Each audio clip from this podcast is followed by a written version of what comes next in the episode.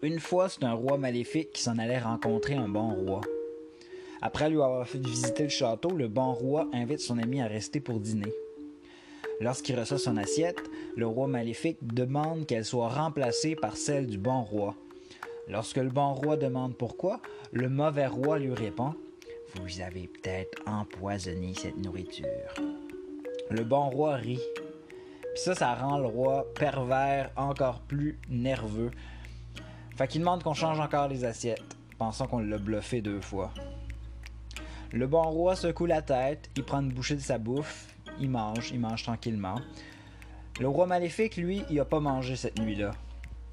Il a pas mangé parce qu'il a projeté son propre déshonneur sur le bon roi.